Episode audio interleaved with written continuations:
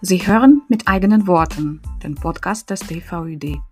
In dieser Folge besprechen wir zusammen mit Natascha Deluge-Momme die Folgen des Gerichtsdolmetschergesetzes, das ab dem 1. Januar 2023 in Kraft tritt.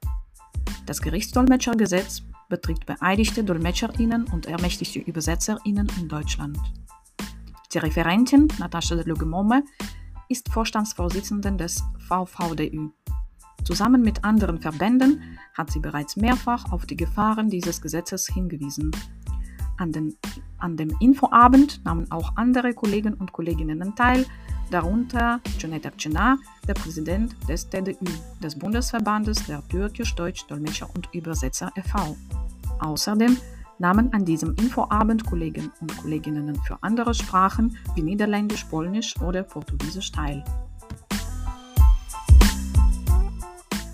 Das Ziel heutiger Infoveranstaltung ist im Prinzip allen Bescheid sagen, worum es in dem Gerichtsdolmetschergesetz geht, weil leider nicht alle Kolleginnen das wissen oder diejenigen, die vielleicht was gehört haben, wissen nicht genau, was da drin steht, was das bedeutet, welche Folgen das für uns hat. Und auf die Idee hat mich eine Kollegin gebracht, die im Juni Olga Düsseldorf angerufen hat und gemeint hat, was sollen wir jetzt machen? Also dieses Gesetz tritt in Kraft. Anscheinend sollte ich neu beeidigt werden. Haben Sie denn die Informationen für mich und wer macht die Prüfungen? Und äh, Gericht wusste von nichts. Und dann habe ich gedacht, okay, dann müssen wir vielleicht eine Veranstaltung machen, wo wir einfach ein bisschen die Informationen sammeln, mit dem Hintergedanken, dass auch Gerichte noch nicht damals informiert wurden. Und dass später kamen die ersten Entwürfe zu den Gesetzen ein in unterschiedliche Bundesländer. Und dann wäre die erste Frage, die einfache Frage, die jedoch fast die ganze Zeit nehmen könnte. Was steht eigentlich in diesem neuen Gesetz und wo kann ich den Text nachlesen? Was steht da? Also, das ist keine einfache Frage, das ist eine ganz komplizierte Frage. Also, ähm, erstmal vielleicht stelle ich mich vor, also ich, ich bin auch Dolmetscherin und Übersetzerin und bin vereidigt für die Sprachen Russisch, Französisch und Englisch. Habe außer einem Studium ein Aufbaustudium mit für französisches Recht und für russisches Recht gemacht und mache seit Jahrzehnten, denke ich mal, äh, Verbandsarbeit. Man hat uns 2019 angesprochen, uns heißt mehrere Verbände, wir sollten Stellung nehmen zu diesem Gesetz, was geplant ist. Dieses Gesetz ne, ist, ist, nennt man so gemeinhin ein Omnibusgesetz, weil das innerhalb der Novellierung der Strafprozessordnung ist, ist da drin verpackt. Also es ist ein Gesetz davon. Strafprozessordnung lasse ich jetzt ganz beiseite. Es heißt Gerichtsdolmetschergesetz, weil es tatsächlich nur die Dolmetscher betrifft. Und wir vermuten, das heißt wir, die damals gefragt wurden, das war Atticom, VVDÜ, VVU, BDÜ wurde auch gefragt. Äh, also einige Verbände wurden gefragt, was wir davon halten. Und wir vermuten einfach, dass sie meinten in der Behörde, Bundesjustizministerium, dass das ein Beruf sei, Dolmetscher und Übersetzer, und dass sie sich deshalb nicht die Mühe gemacht haben, die Übersetzer damit einzuschließen. An sich ist die Idee dieses Gesetzes gut, weil man ja eine Harmonisierung, weil es ist ja diese Vereidigung, Beeidigung, Ermächtigungspraxis ist ja in jedem Bundesland anders. Also die Idee, die dahinter steckte, war, das zu harmonisieren und äh, Kriterien für alle zu schaffen, die für alle gelten und so. Da drin steht, dass man also diese Kriterien, die jetzt da drin stehen, unterschreiten zum Teil die Kriterien bestimmter Bundesländer, Qualifikationskriterien. Man soll also eine staatliche Prüfung haben. Und Recht, ich sage das jetzt mal ganz grob, man kann das nachlesen, man findet es im Internet. Wenn man Gerichtsdolmetschergesetz eingibt, findet man den ganzen Text und man soll eine staatliche Prüfung ablegen, wobei ich sage, einige meiner, also oder viele Kollegen haben ja Dolmetschen und Übersetzen studiert, also staatliche Prüfung unterschreitet schon mal das Qualitätskriterium. Und man soll eine deutsche Rechtsspracheprüfung machen, wogegen wir vom VVDÜ und andere Verbände auch waren, weil das nicht ausreicht. Man muss auch nicht nur die deutsche, sondern eben die, die also genau das gleiche Rechtssprache für die Arbeitssprache auch irgendwie erlernen. Das ist das, was wir verkehrt fanden. Wir fanden auch verkehrt, da steht zum Beispiel, ursprünglich stand drin, dass ab 1.1.23 alle, die jetzt vereidigt sind, beeidigt oder wie auch immer, diese Vereidigung oder Beeidigung verlieren und eben diese staatlichen Prüfungen machen müssen. Dazu muss man sagen, dass es diese staatlichen Prüfungen ja gar nicht gibt für alle Sprachen, äh, für die, für die Sprachen, die es bei Gericht im Moment, also ich kann das aus meinem Bereich, äh, die Sprachen der ehemaligen Sowjetunion, was Französisch angeht, können wir froh sein, dass Schwarzafrikaner Französisch sprechen zum Teil, weil für Lingala, Fule, Pöhl, was weiß ich, gibt es keine Dolmetscher. Die haben das bei Gericht gelernt und die sind, viele davon beherrschen das sehr, sehr gut.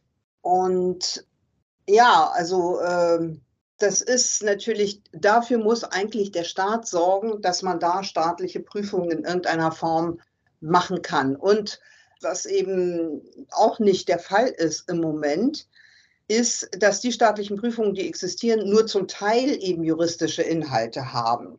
Und die Rechtsspracheprüfung, die auch im Gerichtsdolmetschergesetz immer noch drinsteht, betrifft auch nur die deutsche Sprache. Das ursprüngliche Niveau, was man verlangt hat, war auch niedriger. Das war irgendein B1-Niveau oder so, was ursprünglich mal im Gesetz stand, ist auch eigentlich viel zu niedrig für das, was man wirklich bei Gericht können muss. Ich glaube, also ich kann da stundenlang drüber reden. Ich glaube, das, ja, sagt schon mal, weswegen sich viele, also grundsätzlich ist es so leider, dass der BDÜ sich als größter Verband, muss man ja sagen, sich dafür ausgesprochen hat, das zu harmonisieren, was wie gesagt im Prinzip eine gute Idee ist aber eben diese staatlichen Prüfungen als Kriterien anzusetzen, beziehungsweise alternative Nachweise, die eben diesen staatlichen Prüfungen entsprechen, wenn zum Beispiel jemand aus dem Ausland kommt, dass man das entsprechend anerkennt. Der BDÜ hat sich auch dafür ausgesprochen, die Leute, die jetzt vereidigt worden sind im Laufe der Jahre aus, auf verschiedenen Grundlagen der verschiedenen Bundesländer eben, ne? Da gab es ja durchaus unterschiedliche Kriterien, dass die das eben verlieren sollen. Und das ist einfach nicht einsehbar, weil die Leute arbeiten zum Teil 30 Jahre, sage ich mal, einige davon sicherlich oder noch länger, haben für meinetwegen afrikanische Sprachen oder ehemalige Sprachen der Sowjetunion, Georgisch, Tschetschenisch, was im Moment gebraucht wird bei Gericht, Ukrainisch, gibt es ja keine Ausbildungsmöglichkeiten in Deutschland, haben also, also haben das erworben, diese Kenntnisse und werden jetzt praktisch entpflichtet. Das, also der Bestand ist eben das, dass die Leute jahrelang vereidigt sind. Und jetzt wird ihnen gesagt, ja, vielen Dank, das war's mit euch.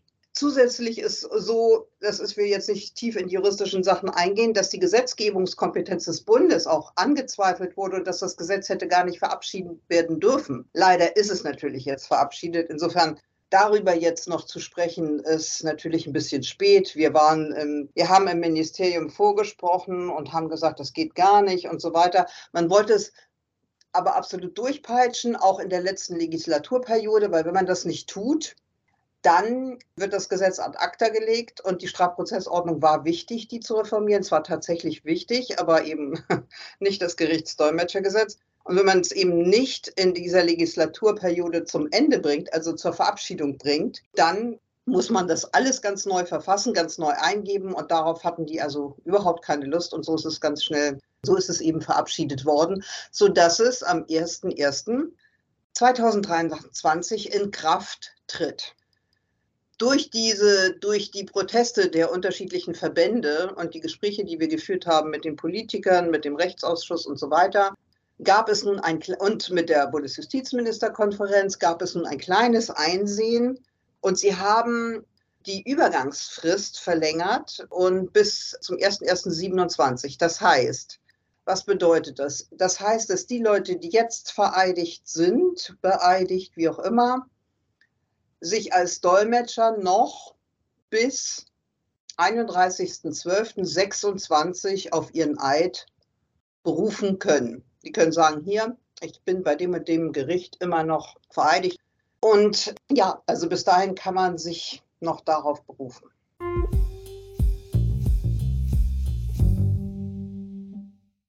Bedeutet das, dass wir auf den Eid uns berufen können, auch wenn wir die Urkunden übersetzen? Also es steht nee. ja im Gesetz Dolmetscher. Das ist, nee, das kann man nicht. Es ist so, dass natürlich die Länder dann in der Folge erkannt haben, also dass die Länder in der Folge erkannt haben, okay, wenn die uns jetzt die, äh, die Vereidigung oder Beeidigung der Dolmetscher aus der Hand genommen haben, dann müssen wir ja nachziehen und neue Übersetzergesetze schaffen. Und wenn diese Kriterien so sind, wie sie sind, nämlich so niedrig, haben die Länder sich entsprechend angepasst. Also ich habe jetzt Stellungnahmen, man hat nicht nur mich, aber verschiedene Verbände für, ich habe bestimmt für zwölf, wenn ich mich nicht täusche, Bundesländer Stellungnahmen geschrieben und es steht Ähnliches drin, nämlich, dass auch C1 staatliche Prüfung und so weiter als Kriterium für die Übersetzer nunmehr gelten soll. Und in den meisten Gesetzen, muss ich leider sagen, ist auch kein Bestandsschutz drin.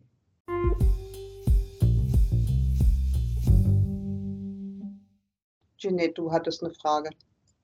Ähm, ja, ich hatte eigentlich keine Frage. Ich wollte eine wichtige Ergänzung, eine kleine wichtige Ergänzung hinzufügen, die ist jetzt äh, vorübergehen. Und zwar, wir haben jetzt von unseren Teilnehmern Rechtssprache-Seminare äh, ganz oft die Frage bekommen, wie sieht es eigentlich aus, wenn ich meinen Antrag in diesem Jahr stelle, aber erst im nächsten Jahr beeidigt werde? Habe ich dann Bestandsschutz oder habe ich dann keinen Bestandsschutz? So, und ich habe diesbezüglich viele Gerichte angerufen. Die meisten haben mir nichts sagen können, nur Schleswig und OLG Hamm.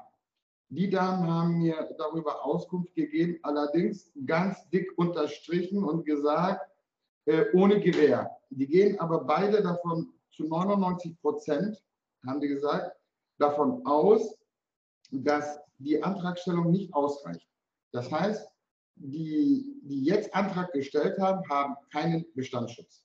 Die müssten dann nach dem neuen Gesetz, also die müssten die neuen Kriterien erfüllen. Das wollte ich noch unbedingt hinzufügen, weil es gibt mit Sicherheit auch äh, bei euren Verbänden, Vereinen, denke ich mal, Mitglieder, die jetzt noch im Antragsverfahren sind. Also die haben, wenn ich das mal so ausdrücken darf, die A-Karte gezogen. Also im Gesetz steht, dass zukünftig solche Anträge, weil auch in Hamburg oder auch woanders hat es sich hingezogen, also dass solche Anträge innerhalb von drei Monaten bearbeitet werden müssen. Das steht im Gesetz drin. Das steht in den meisten Ländergesetzen. Die haben das übernommen. Also jetzt für die Übersetzer steht da auch drin. Ich habe zusätzlich gehört, dass, wo war das, jetzt in Schleswig-Holstein noch vor, vor ein paar Tagen beeidigt wurde. Dann ist natürlich, das ist dann eben nur gültig bis 1.1.27, nehme ich mal an. Ja.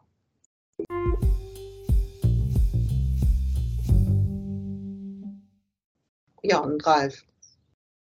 Ja, zu den Kriterien. Ähm, wie sieht das da aus? Ähm, zum Beispiel hier in den Niederlanden haben wir sowas Ähnliches ja. Da wird auch immer gesagt, wir brauchen Diplom, Diplom, Diplom, Diplom. Und dann haben die als letzten Punkt, haben die letztendlich im äh, Gesetz auch drin stehen oder in den in Verfahrensbedingungen, sage ich mal, ob, ob da nicht auch was anderes ist, wodurch jemand äh, letztendlich doch eigentlich vereidigt werden müsste oder dass da eben bestimmte Voraussetzungen sind. Weil, wie du eben auch schon sagtest, äh, es sind natürlich Leute wie ich. Äh, ich habe nächstes Jahr, dass ich 30 Jahre Dolmetscher und Übersetzer bin und ich habe im Endeffekt noch nicht mal eine, richtige Ausbildung für Übersetzer und Dolmetscher. Ich bin damals in Köln noch, bin ich da reingerutscht. Ich habe zwar dann, war Justizbeamter in Köln, also ich habe das ganze Juristische natürlich, aber ich habe nie so eine Ausbildung gehabt. Wie ich dann hier in den Niederlanden vereidigt wurde, wurde dann eben das auch betrachtet, so von, ja, wie ist er überhaupt auch in Deutschland zu seiner Vereidigung gekommen, etc.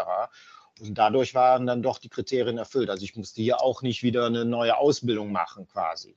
Gibt es sowas auch in Deutschland dann für solche Leute? Für Niederländisch gibt es. Nee, nee, nee, äh, nicht jetzt speziell für Niederländisch, aber mal angenommenerweise, dass jetzt, äh, ich sage jetzt mal, einfach mal um Land zu nennen, es kommt einer aus der Türkei, der hat da eine super umfangreiche Ausbildung gehabt, der hat äh, da wegen mir auch schon für zig Instanzen gedolmetscht etc. Also der kann sehr viele Sachen vorlegen, woraus sich ergeben könnte, dass der gute Mann oder die gute Frau eben geeignet ist, um eben für die Gerichte zu dolmetschen. Wird sowas als, ein, äh, als letzter Punkt in der Liste von Kriterien, die erfüllt werden müssen, vielleicht auch mitgenommen oder gibt es das gar nicht in den, in nee, den deutschen? Nee, wird nicht mitgenommen, aber letztlich, also wie ich die Praxis kenne mittlerweile, ist es so, dass man, dass es alles im Ermessen auch der Beamten liegt. Alternative, man, äh, es gibt ja in dem Gesetz auch alternative Möglichkeiten anerkannt zu werden. Mhm. Was ich jetzt gehört habe, zum Beispiel von einer Kollegin, die Angst hatte, die war in, in Deutschland vereidigt oder ist es immer noch natürlich, hat es auch nicht aufgegeben, lebt in Deutschland, aber hat das eben im europäischen Ausland, hat sie sich auch vereidigen lassen, also in ihrem Heimatland in dem Fall, und wird diese Vereidigung reimportieren, weil man laut Dienstleistungsrichtlinie und so weiter ja auch hier anerkannt werden muss. Also das, das, das tun viele Kollegen, wenn man die Möglichkeit hat. Es ist aber nur möglich, wenn es EU-Ausland ist. Ja, also wenn es EU ist. Ne? Also da, darauf eingeschränkt. Und ansonsten, wie gesagt, liegt es im Ermessen des Beamten, was man für eine Ausbildung hat. Und äh, leider, wie gesagt, für alle Sprachen gibt es das nicht mehr. Also es gab ja mal, na, es gab ja mal das, das Aufbaustudium hier in, ähm, in Hamburg, auch, es gab mal auch eins in Magdeburg. Also es ist alles, wie gesagt, immer noch mit Aufwand und mit Studium und mit sonst was. Und für die meisten Sprachen gibt es ja noch nicht mal, für alle europäischen Sprachen gibt es ja Studiengänge oder, oder staatliche Prüfungen in Deutschland. Das ist ja das Problem. Okay, danke. Mhm. Danke, Natascha. Noch eine Frage. Was ist eigentlich diese Harmonisierung? Also im Prinzip habe ich da das mitbekommen, dass dieser Gesetz von der Bundesebene doch zurück auf die Länder zurückfällt sozusagen und es wird neu geschrieben. Also ist das so? Für die oder? Übersetzer, für die Übersetzer wird das neu geschrieben und auch für die, die Dolmetscher werden jetzt auch in den jeweiligen Bundesländern vereidigt. Also die OLG, in der Regel sind die Oberlandesgerichte dafür zuständig. Und die Übersetzer, wie gesagt, die Länder fühlten sich genötigt. Ich glaube, Schleswig-Holstein war das erste Bundesland. Die haben sogar schon verabschiedet, haben ein Übersetzergesetz auch schon verabschiedet. Das kann man auch nachlesen. Die wissen aber auch noch nicht, wie Jeanette so schön sagte, ich habe auch nachgefragt, noch nicht genau, wie das ablaufen soll mit ihrer Vereidigung, aber da steht eben auch drin, welche Kriterien und welche Kenntnisse erforderlich sind. Und das hat man versucht zu harmonisieren. Allerdings, die Bezeichnung, also ich, wie gesagt, ich habe jetzt bestimmt zwölf Stellungnahmen oder sowas geschrieben. Einige Länder haben uns auch gar nicht gefragt, ob wir Stellungnahmen schreiben wollen. Einige Länder haben nur in ihrem eigenen Bundesland die Verbände. Also sie müssen das nicht. Also diese Stellungnahmen sind freiwillig. Ich habe gesehen, dass sie, dass manche Bundesländer, die als Justizübersetzer, Behördenübersetzer, dass sie öffentlich ermächt, äh, öffentlich beeidigt, andere sind nicht öffentlich beeidigt, sondern nur beeidigt. Also auch da herrscht jetzt wieder Wildwuchs. Von wegen, also diese Harmonisierung ist vielleicht beim Dolmetschen erreicht, wobei das äh, Merkwürdige ist auch, finde ich jedenfalls, oder finden auch sehr viele Verbände. Das Merkwürdige ist, dass sie jetzt, dass die Länder meinen, auch für die Gebärden, ich weiß jetzt nicht, ob welche dabei sind, für die Gebärdensprachendolmetscher das regeln zu wollen. Gebärdensprache ist als Sprache anerkannt seit 2002. Wenn man jetzt anfängt, das bei den Über man fängt da jetzt an, die, die Länder haben angefangen, das in den Übersetzergesetzen mit zu regeln, weil die nicht explizit genannt wurden im Gerichtsdolmetschergesetz. Was ich persönlich sehr absurd finde. Wenn's, wenn bei Gebärdensprache als Sprache anerkannt ist, dann könnte man so ein Regelungsbedürfnis auch finden für Französisch oder Englisch, weil Gebärdensprache ist ja eine Sprache. Also ich finde das ziemlich absurd, was gemacht wird. Das haben wir auch immer in die verschiedenen Stellungnahmen reingeschrieben, was wir und, und auch der Gebärdensprachenverband es, es findet auch, dass das irgendwie quatschig ist. Also so, aber das war ein kleiner Exkurs Richtung Gebärdensprachen. Also der Wildwuchs findet auch schon bei den Übersetzergesetzen statt. Allerdings was sie unterschiedlich handhaben. Also wir haben, als wir mit der Justizministerkonferenz, also mit den Justizministern der Ländern und mit dem Rechtsausschuss gesprochen haben, haben wir darauf hingewiesen, dass ja nun, es, die Übergangsfrist ist ja jetzt auch zum Glück, weil wir sehr, sehr darauf bestanden haben, verlängert worden. Und einige Länder machen das nicht. NRW zum Beispiel hatte es nicht in seinem Gesetzesentwurf und wollen wirklich zum 1.1. alles sozusagen auf Null setzen. Und wir haben es als Empfehlung reingeschrieben. Ich bin ja auch im Vorstand von Atticom, da haben wir es auch reingeschrieben. Also verschiedene Verbände haben es reingeschrieben, dass wir das gerne wollen, weil das ist eigentlich auch, es war eigentlich Konsens bei den Justizministern in der Konferenz. Ich weiß jetzt nicht, warum da jetzt wieder Man weiß es nicht, was den Leuten in den Kopf kommt. Jedenfalls ist das fürs Gerichtsdolmetschergesetz so verabschiedet worden, 1.1.27 und so lange kann man sich auf den alten Eid eben noch berufen. Und einige Bundesländer haben das nicht mitgemacht, was die Übersetzer angeht. Hoffentlich war das jetzt nicht zu verwirrend, was ich erzählte. Also was bedeutet das für mich als Übersetzerin? Also zum Beispiel äh, rufe ich bei meinem Gericht an, frage, wer führt die Prüfungen durch, was muss ich machen und die genau. haben eventuell eine Antwort darauf, wenn sie die haben. Die haben eine Antwort darauf, vielleicht kann man gleich mit, wenn man da das OLG anschreibt, gleich, man sagt, man möchte seinen Eid wie auch immer fortführen muss man selbst formulieren, das heißt ja dann immer unterschiedlich, was dazu erforderlich ist und vielleicht kann man gleich in das Schreiben reinschreiben, ich habe das und das, ich habe das Studium, ich habe das, ich habe die Praxis, ich habe die Rechtssprache, Prüfung Deutsch, dann erleichtert man den Behörden das. Oder einige Bundesländer, das fand ich unheimlich schlau, die haben einen Fragebogen entworfen, wo man nur an noch ankreuzt. Das habe ich, das habe ich, das habe ich.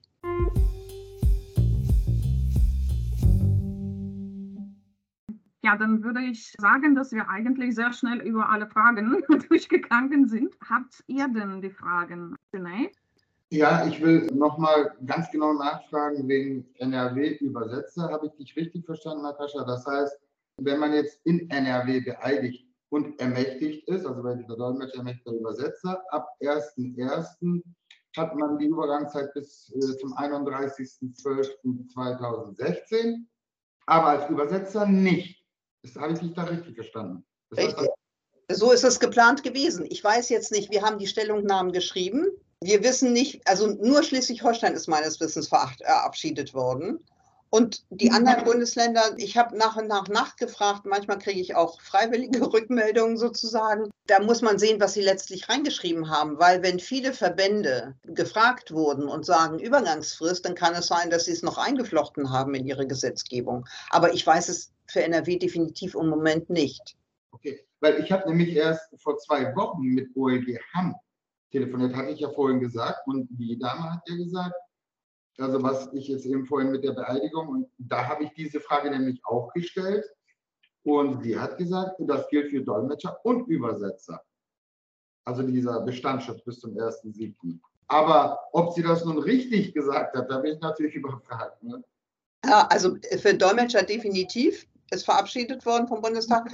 Und für Übersetzer, das liegt jetzt in der Hand der Länder, immer noch, nach wie vor. Und die machen, was sie wollen. Also wenn es Nachfragen beim OLG. Und das ist auch das, was wir befürchtet haben und was wir in den Stellungnahmen reingeschrieben haben. Da haben wir gesagt, sag mal, erstens können die Leute, die jetzt gar keine Ausbildung haben, selbst wenn es eine gäbe, jetzt für die Sprache gegebenenfalls, werden die keine Zeit mehr das haben. Zweitens ist es eine Zumutung für Leute, die schon 30 Jahre arbeiten, nochmal anzufangen, hier äh, ein Studium oder, oder eine staatliche Prüfung zu machen. Und dann ist auch das Chaos bei den Behörden. Manche haben auch in den Gesetzesentwürfen geschrieben, ja, der Aufwand äh, personell und finanziell ist ja gar nicht groß. Man muss ja diese Urkunden einziehen, umtauschen, neu schreiben, äh, auch die Zeit sich nehmen, als Behörde jetzt zu überprüfen, was hat er für Abschlüsse und so weiter. Also das kostet ja irgendwem auch Zeit.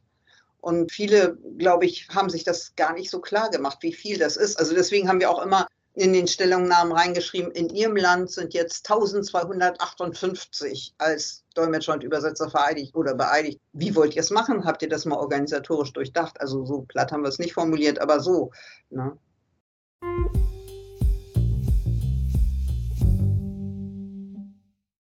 Alina? Ich, hallo. Ah, ja. Ich, ich habe es auch nicht, muss ich zugeben, nicht so ganz, äh, ganz verstanden. Also wenn ich jetzt, wenn der für Dolmetscher der Bestandsschutz bis 27 gilt, ne, heißt das, ich muss jetzt gar nichts unternehmen, weil ihr von oft Anträgen gesprochen habt, dass man einen Antrag stellen muss oder über diese Fragenkataloge und so weiter. Also ich habe das jetzt so verstanden, wenn ich jetzt, also wegen, wegen dem jetzt Bestandsschutz bis 27 kann ich jetzt erstmal ruhig bleiben und nichts machen müssen. Genau, also du kannst weiter dolmetschen bis dahin. Aber ab 1.1., je nachdem welchem Bundesland, wie gesagt, da muss man sich jetzt selber erkundigen, wie das im eigenen Bundesland verabschiedet worden ist, das Übersetzergesetz, ob mhm. die auch diese Übergangsfrist einräumen in diesem Übersetzergesetz. Das hängt davon ab, was die jetzt verabschieden. Das werden die sicher bis Ende des Jahres bekommen. Also die sind da immer, also Niedersachsen bei der letzten neuen, bei dem letzten neuen Gesetz, glaube ich, das hatte zwei Jahre äh, gedauert, bis sie überhaupt vereidigt haben. Weil da gab es keine, sind aber nicht so dazu gekommen, das zu verabschieden. Ne? Und also wenn ich jetzt, sage ich mal, nichts unternehme, da bin ich ab dem 1. 1. Januar keine ermächtigte Übersetzerin mehr? Genau. Ach so. Vermutlich. Ja, wenn, wenn, wenn dein Bundesland, Niedersachsen, ich meine, die haben aber schon freiwillig eine Übergangsfrist eingeräumt. Aber das kann ich nicht, wie gesagt, ich habe jetzt so viele Gesetze gelesen, würde ich mich erkundigen. Auf jeden Fall. Sonst müsstest du jetzt, wenn, wenn es keine Übergangsfrist gibt, müsstest du die wirklich anschreiben und sagen, so und so ist es, ich möchte es weiterführen, was muss ich beibringen? Und ähm, Natascha, die, weil du von den Gesetzen, Ländergesetzen gesprochen hast, ich habe nämlich ähm, nach dem Gesetz ähm, in Niedersachsen gesucht, habe ich äh, nichts gefunden. Weißt du, wo man da die Quelle, wo man da irgendwie, weil mich, also wenn die schon einen verabschiedet haben, ne, aber ich finde da nichts. Also wenn die es verabschiedet haben, steht es auf der Website des Justizministeriums. So. Ja, muss ich mal gucken dann, ja. Ja, bei, in Schleswig-Holstein zum Beispiel ist es da, deswegen konnten wir, und die haben mir auch geschrieben, wir haben es jetzt verabschiedet, lesen es durch und so. Und die waren aber auch zuallererst dran. Und insofern, ja. die Hamburger zum Beispiel, die haben äh, jetzt, äh, das war die Deadline am 27. Wir haben das ungefähr zwei Wochen gehabt, um dafür eine Stellung zu nehmen. Die waren echt spät dran. Andere Bundesländer sind sogar noch später dran als die Hamburger. Also und dann brauchen die eben noch ihre Zeit, um zu verabschieden. Deswegen, also das, und dann war Sommerpause. Gut, dann weiß ich Bescheid, weil ich habe es dann nicht so richtig verstanden mit der Differenzierung zwischen Dolmetscher und Übersetzer ist das natürlich dann ein bisschen ein guter ja. Mut jetzt. Es ist Aber, auch nicht einfach, es hat die Sache nicht einfach gemacht. Also. Super, danke schön. Meint, meintest du dann das äh, Justizministerium des Bundes oder des nee, jeweiligen Landes? Also fürs Übersetzer, für Übersetzer unbedingt des Landes. Und okay. äh, auch, die, auch die Beeidigung für die Gerichtsdolmetscher liegt ja. jetzt immer beim OLG. Okay, Oder eine andere Stelle steht im Gesetz, aber ja. Okay, weil äh, da äh, bin ich bei Kühnert, ich bin in Köln vereidigt und ich habe auch erst dieses Jahr wieder die Verlängerung bekommen im Januar. Gut, dann äh, kann ich der Alina folgen. Dann bin ich also Dolmetscher bis 2027. Und dann, gut, ich hatte jetzt mal äh, auf der Seite vom OLG Köln erstmal nur geschaut. Da steht natürlich äh, noch immer ein Verlängerungsformular etc., genauso wie früher auch. Es ist auch das gleiche Formular, aber dann muss ich dann eben beim Justizministerium von Nordrhein-Westfalen gucken, wie das dann da aussieht, beziehungsweise OLG. Genau.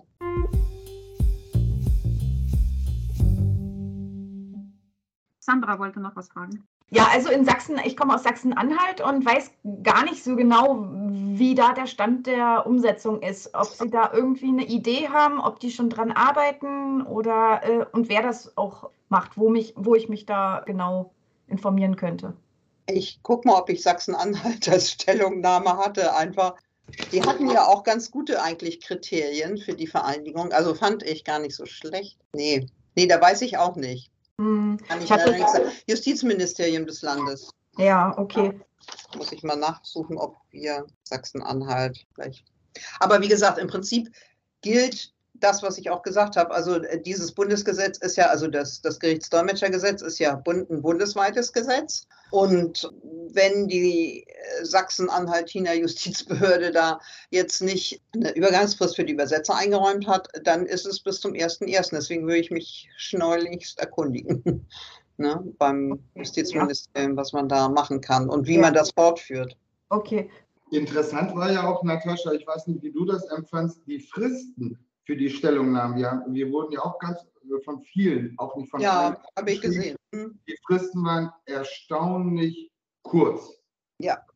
Ich habe mir schon wirklich die Frage gestellt, ob das bewusst gemacht wurde.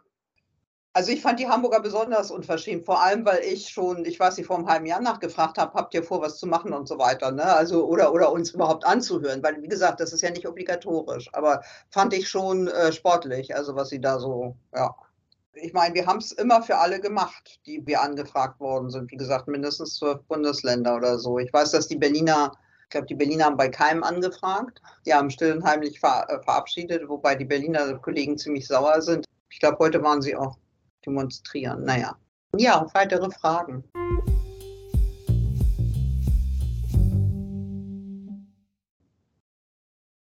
Edda, du hattest eine Frage, sehe ich gerade. Also vielmehr ist es eigentlich eine Ergänzung zu der Frage von vorhin. Also bei mir ist es aktuell so gelaufen. Ich habe äh, 2011 habe ich ein Fernstudium als Dolmetscherin gemacht und dieses Zeugnis, ich habe eigentlich ein relativ gutes Zeugnis. Ich habe mit 97 Prozent abgeschlossen, aber das hat mir das Oberlandesgericht haben hat mir das nicht anerkannt. Also ich muss jetzt am 30.10. muss ich nochmal eine C2 Türkischprüfung machen und denen quasi nachweisen, dass mein Türkisch auf C2-Niveau ist. Die haben dieses Zeugnis haben sie nicht anerkannt und die Beeidigung, um genau diese Frist sparen zu können, also damit ich noch vor dem 1.1.23 beeidigt werden kann, äh, werde ich jetzt diese Zeugnisse auch persönlich äh, abholen und persönlich abgeben, damit ich diesen, diese Zeit, diese Post ähm, sparen kann und werde dann auch meines Wissens als beeidigte Dolmetscherin und ermächtigte Übersetzerin werde ich meinen Eid ablegen.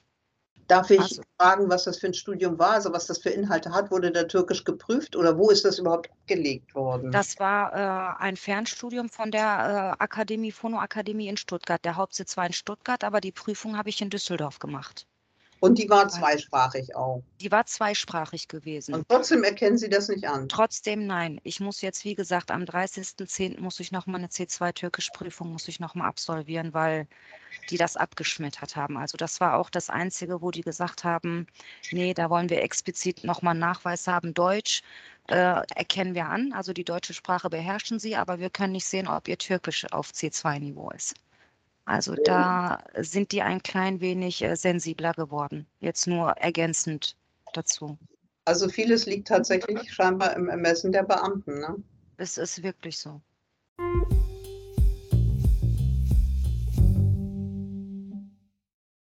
Ja, schön. Ich habe jetzt noch, noch ein Anliegen oder beziehungsweise eine Frage jetzt an dich. Wie wird das denn eigentlich sein? Weil da zerbreche ich mir seit Jahren schon den Kopf, seitdem es dieses, diese Gerichtsdolmetscher-Geschichte gibt.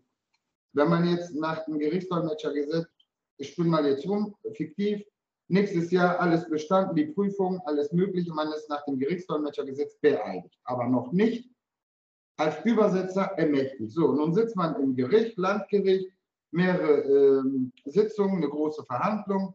Der Richter sagt, ja, Herr Müller, Herr Schmidt, hier haben Sie die Anträge der Anwälte oder des Staatsanwalts. Bitte übersetzen Sie das bis zur übernächsten Sitzung. So, dürfte ich ja eigentlich nicht, weil ich ja noch nicht ermächtigt bin, weil ich bin ja nur Gerichtsdolmetscher. Wie wird das sein, deiner Meinung nach?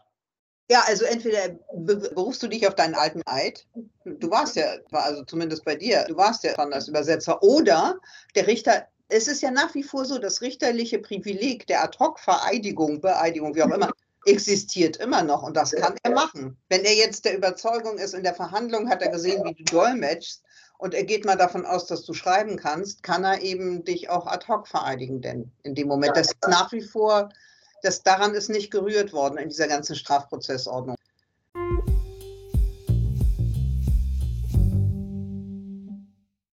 Also Erhan hatte, glaube ich, schon eine ganze Weile, ne? oder? Ja, ja, ich habe eine Frage für die Beeidigung ab 24, man muss, einer, man muss bei einer staatlichen Schule oder bei einem staatlichen Institut eine Prüfung ablegen. Wie sieht so eine Prüfung aus? Ist es die C2-Prüfung oder ist es eine Prüfung von Dolmetscherfähigkeiten? Wie sieht es aus? Dazu kann ich nicht, nicht viel sagen, weil ich habe sowas nie gemacht. Also ich habe es im Studium gemacht, in, in, vor allem auch in dem Aufbaustudium. Dort mussten wir, und so viel ich gehört habe, vielleicht gibt es ja Leute heute Abend, die das gemacht haben. Es gibt die Prüfung bei den IHK und bei den staatlichen Prüfungsämtern. Es gibt ein Lehrerprüfungsamt in Hessen. Die sollen zumindest wirtschaftliche und zum Teil juristische Inhalte prüfen. Man muss simultan dolmetschen in der Regel, konsekutiv und vom Blatt. Vom Blatt heißt, also man kriegt eine Anklageschrift in die Hand gedrückt und der Staatsanwalt rattert das runter und man soll möglichst hinterherkommen. Also man kann auch darum bitten, das einmal kurz durchlesen zu dürfen. Aber das sind diese Dolmetschprüfungen, die ich kenne. Aber wie gesagt, ich kann jetzt, vielleicht stellen die sich auch alle um. Ich habe keine Ahnung. Wir versuchen gerade aktuell daran zu arbeiten, das zu harmonisieren. Also die, Prü die Prüfungen auch zu haben, diese, diese äh, staatlichen Prüfungen zu harmonisieren. Weil das ist ja auch so, dass jedes Bundesland, jede IHK das irgendwie anders macht. Ne? Falls denn, also ich glaube, Türkisch gibt es an keiner IHK sind, sind IHKs überhaupt anerkannt als staatliche Prüfungsinstitute? Ja, wenn die, also, also ja, es gibt in Düsseldorf immer noch ein paar Sprachen, die werden anerkannt, wenn sie denn so eine Prüfung anbieten. Aber wie gesagt, nicht für alle Sprachen, für, für lange nicht alle Sprachen. Nee, also Türkisch gibt es aktuell nur Darmstadt und sonst gar nicht. Mhm. Arabisch auch, sagte mir eine Kollegin. Ich kann vielleicht noch was dazu sagen, weil ich selber. Bist du schon fertig, Erkan? Ja. ja. Du bist schon fertig, gut. Okay, also ich habe selbst eine, also vor vielen Jahren schon äh, eine Prüfung bei der IHK gemacht zu Düsseldorf. Und äh, da muss ich sagen, dass die Prüfung war überhaupt nicht einfach. Es waren 80 Prozent der äh, Prüflinge haben es nicht bestanden. Und ich habe es verstanden, aber ich sage, die Note war auch nicht so hervorragend. Aber es, bei meiner Prüfung war es zum Beispiel so, dass es sehr viel EU-Recht verlangt wurde, also abgefragt wurde. Auch die EU-Institutionen muss man alles wissen, wer was und warum. Und dann auch, jetzt in meinem Fall Polnisch, ich hatte zum Beispiel so, eine, so einen Aufsatz zu schreiben, 100 Tage Regierung von der und der Regierung. Und da musste ich jetzt einfach mal einen Aufsatz äh, schreiben. Das heißt, man musste sich sehr vorher für Politik interessiert, für, für Lesen, für Geschichte und so weiter. Also der das nicht gemacht hat, hatte keine Chance, äh, das äh, zu bestehen. Und jetzt Zuge jetzt äh, der neuen äh, Geschichte hier habe ich in weil ich bin jetzt staatlich, äh, staatlich anerkannte Übersetzerin äh, und habe gehört, dass das Anerkannte reicht ja nicht, dass es äh, Länder gibt oder geben wird, die nur staatlich geprüften wollen und keine staatlich anerkannten. Und deshalb habe ich mich in Leipzig, da ist ja, wird eine Prüfung für Polnisch gemacht, da habe ich mir Unterlagen zukommen lassen aus den letzten Jahren. Und das war, das war so ähnlich halt. Ähm, wie du, Natascha, auch sagtest, da war auch vom Blatt, Dolmetschen und so weiter, aber waren auch immer drei Themen, äh, konnte man sich raussuchen und die waren auch sehr, sehr politisch, geschichtlich geprägt. Also man musste schon sich da vorbereiten. So einfach. Ich wollte nochmal sagen, zur schriftlichen Prüfung, also ich kann das jetzt nur von dem Aufbaustudium sagen, war es eben so, dass wir erstmal die schriftliche Prüfung bestehen mussten. Da wurde aus und in die Sprache übersetzt. Wir haben drei Klausuren geschrieben. Wir durften alle Wörterbücher mithaben. Man hatte nur keine Zeit reinzugucken. Mhm. Und äh, es waren sowohl Gesetzestexte als auch Urkunden, also es waren wirklich nur juristische Sachen, die angefragt waren. Und äh, nachher, wenn man das bestanden hatte, das ist auch klassisch wie, wie ein normales ähm, Dolmetscherstudium praktisch, wenn man das bestanden hatte, durfte man, wurde man zugelassen zur Dolmetscherprüfung. Und da war nicht nur vom Blatt konsekutiv und simultan, es waren auch diese Fragen, Sachfragen, das war ein Richter, der mich geprüft hat, der hat dann gesagt, ja, was machen Sie denn so am liebsten? Und damals machte ich noch sehr viel Strafrecht, also habe ich gesagt, Strafrecht, da kennst du dich aus. Und dann sagt er, ja, dann sagen Sie mir mal da die Instanzenzüge und aus was besteht ein Beweisverfahren und all solche schönen Fragen. Und dann konntest du ad hoc dein äh, juristisches Wissen äh, beweisen oder auch nicht. Aber da habe ich Blut und Wasser geschwitzt. Also wie gesagt, solche, aber das sind sehr spezifische juristische Prüfungen und die gibt es jetzt im Moment nur sehr, sehr wenig. Und die prüfen dann journalistische oder sonst welche Sachen ab, aber eben, oder ja, also wirtschaftliche zum Teil, aber eben nicht juristische Inhalte. Ne? Das ist das Problem. Ja, aber was ist jetzt mit dieser Rechtssprache, Rechtsspracheprüfung? Also ich bin da jetzt raus, aber Tünitz sagte auch, dass das jetzt anders formuliert ist, dass es Grundlagen der Rechtssprache, hast du gesagt. Fachkenntnis, ne? ja oder Grundkenntnisse, aber das war bis jetzt war das irgendwie Fachkenntnisse. Ob das jetzt irgendwie ein Unterschied ist oder das anders gehabt, äh, gehandhabt wird? Ja? Bis jetzt hieß es ja, bis jetzt hieß es ja äh, Kenntnisse der deutschen Rechtssprache. Da war nicht die Rede von Grundkenntnissen. Jetzt heißt es Grundkenntnisse. Aber wie definiert man Grundkenntnisse? Also das steht nirgendwo. Und ich denke, wir müssen uns alle überraschen lassen, äh, was sie mit dieser Dolmetscherprüfung verlangen. Ich rufe ja immer wieder mal an, ich nerv die äh, Sachbearbeiter hier, Landgericht Hannover zumindest, ganz oft, aber die wissen es noch nicht. Die können noch alle nichts dazu sagen. Ja, ich habe mal früher so eine Prüfung vor vielen Jahren äh, noch beim Landgericht Hannover gemacht. Die haben sowas angeboten. Das war nur so ein Test oder so, was man da als Multiple Choice an was ankreuzen musste. Und das haben sie mir merkwürdigerweise anerkannt. Äh, und dann musste ich nichts anders machen. Aber ob sie das jetzt anerkennen, weiß man ja nicht. Also, was Natascha ganz zu Beginn ge äh, gesagt hat, das kann ich nur ganz dick unterstreichen eigentlich reicht ja die Rechtssprache nur in der deutschen Sprache überhaupt nicht. Mhm. Wir haben ja jetzt im Juni in der Türkei auch vergleichende Rechtsprache gehabt und da haben wir zu Beginn, wir haben ganz zu Beginn spontan gesagt, so wir gucken mal, wie der Wissensstand überhaupt ist und haben so einen Test, Test gemacht, also so eine Mini-Prüfung gemacht, so mit sechs, sieben Fragen, da waren ganz viele Studierte dabei, die Transaktionswissenschaften studiert haben, ganz viele Dozenten aus anderen Universitäten, die das unterrichten. Und das Ergebnis der Prüfung katastrophal, weil die, die in der Türkei waren, kannten das deutsche System nicht. Die, die aus Deutschland in die Türkei geflogen sind zum Seminar, kannten das türkische System nicht.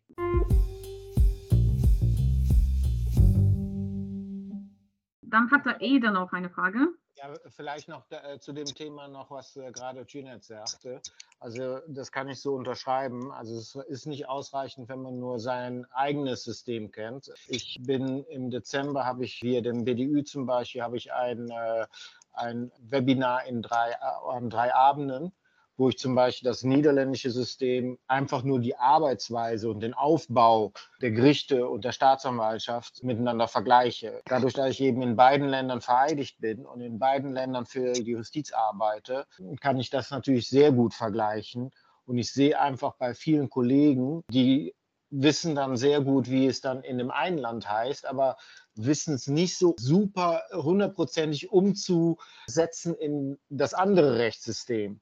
Ja, also ich sage zum Beispiel, wir haben hier viel mehr mit Ermittlungsrichtern zu tun, sowohl in, in Zivilsachen als in Strafsachen, was wir da nicht in Deutschland dann wieder haben. Also mit hier meinte ich jetzt gerade Niederlande. Und, und deswegen ist es schon wichtig, dass man eben auch das Rechtssystem des anderen äh, Landes eben kennt, ohne dass man da sich wieder in Details irgendwie verwirrt dann. Aber das ist auf jeden Fall wichtig, dass das im Endeffekt auch mitgenommen wird in den Ausbildungen. Danke.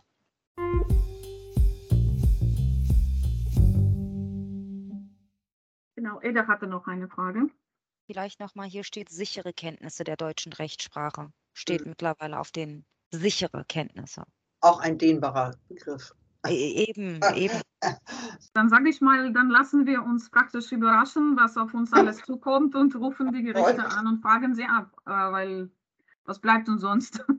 Naja, naja. Genau.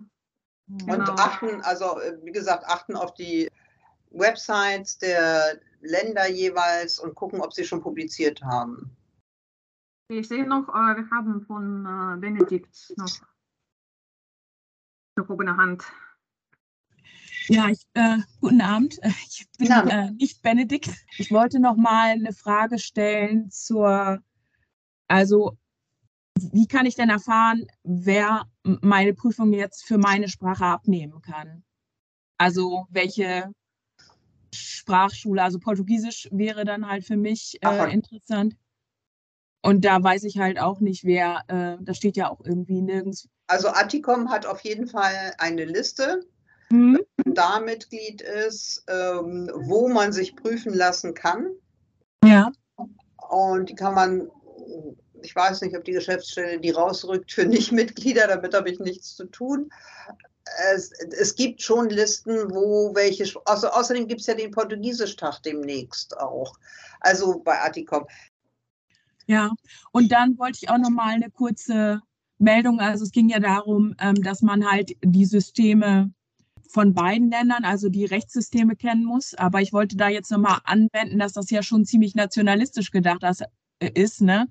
weil das ja zum Beispiel jetzt in ehemaligen Kolonialländern wie Spanien, Frankreich, Portugal ist es ja dann eben so, dass ich, also ich, ich bin halt für Angolaner, Mosambikaner, Brasilianer, Portugiesen, dar, darauf nimmt irgendwie, nehmen die Gerichte kein, keine Rücksicht, welche Varietät ich jetzt äh, im, in, im Endeffekt bediene. Es, ich werde halt einfach für Portugiesisch geladen. Und dann ist ja dann halt auch die Frage, kann man das dann halt von den Dolmetschern erwarten, dass sie sich dann, ja, also für, für alle Länder, in denen dann halt die Sprache, die, die sie dann eben bedienen, dass man dann halt auch das Rechtssystem kennt, das, das würde ja kein Ende nehmen. Ne? Also ich meine, ich, ne, also ich verstehe die Idee dahinter natürlich, aber die Begriffe zum Beispiel, die variieren halt im europäischen Portugiesisch, wird es, ist da ein anderer Begriff als, als in, in Brasilien, als in Angola und das ist halt, gilt für, für die Alltagsbegriffe. Und es gilt halt auch für die Rechtssprache. Diese ganzen Systeme sind ja dann autonom gewachsen. Ne? Also das ist nicht einheitlich.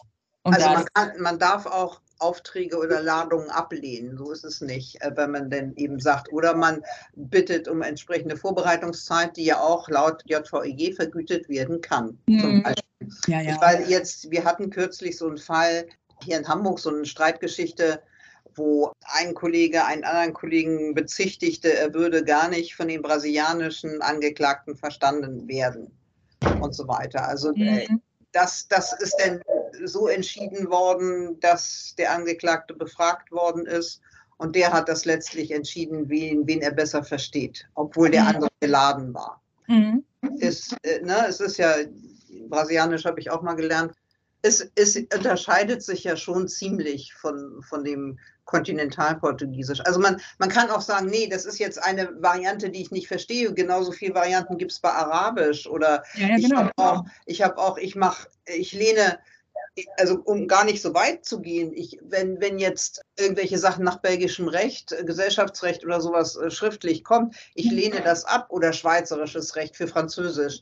Ich mache französisches Recht und Punkt. Ich mache auch nichts aus Luxemburg oder so. Also das ist dann eine Frage, ob man sich das zutraut, auch eine Frage der Ethik. Ich bin in Frankreich aufgewachsen, ich mache es französisch. So und äh, der Rest mache ich einfach nicht. Und meistens, also wenn es jetzt ein Kunde ist für was Schriftliches, verweise ich denn, ist es ja immer gut, wenn man dann auf einen guten Kollegen verweisen kann, der das machen kann. Ja. Also ich meinte jetzt auch nicht nur in der Praxis, sondern es ging mir ja mehr auch um diese Rechtsspracheprüfung, ne? Und also wie die das ist ja, ja, die ist ja jetzt im Moment sowieso im Gesetz nur im Deutschen mhm. da. Ja, ja, klar. Deswegen wird man jetzt nicht nach Varianten des Französischen, Portugiesischen, äh, Arabischen fragen oder mhm. sonst was. Also, also wenn, ich denke mal, wenn man dazu, dazwischen haken kann. Wenn so etwas kommen sollte, dann wird es mit Sicherheit eine Differenzierung geben müssen. Ohne den geht es gar nicht. Ja, wie du schon gesagt hast, Natascha, allein Arabisch, die ganzen Systeme in Syrien, Ägypten, Libanon, das sind ja ganz unterschiedliche Systeme. Also das wäre wirklich, da hat sie natürlich recht, das, ist, das würde jeden Dolmetscher überfordern, alle Rechtssysteme ja. kennen. Das geht gar nicht. Ne, da muss man wirklich differenzieren. Aber Leider ist es ja noch nicht so. Also im Moment können wir uns noch zurücklehnen, sage ich mal so. Die, die jetzt mehrere Sprachen oder eine Sprache haben, was für mehrere Länder gilt.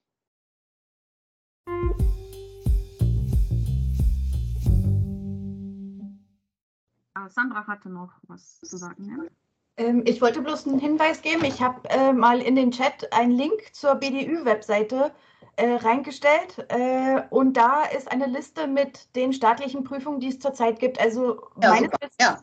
äh, gibt es acht. Und da sind auch die Sprachen, also Portugiesisch steht zum Beispiel bei Darmstadt und Berlin mit dabei.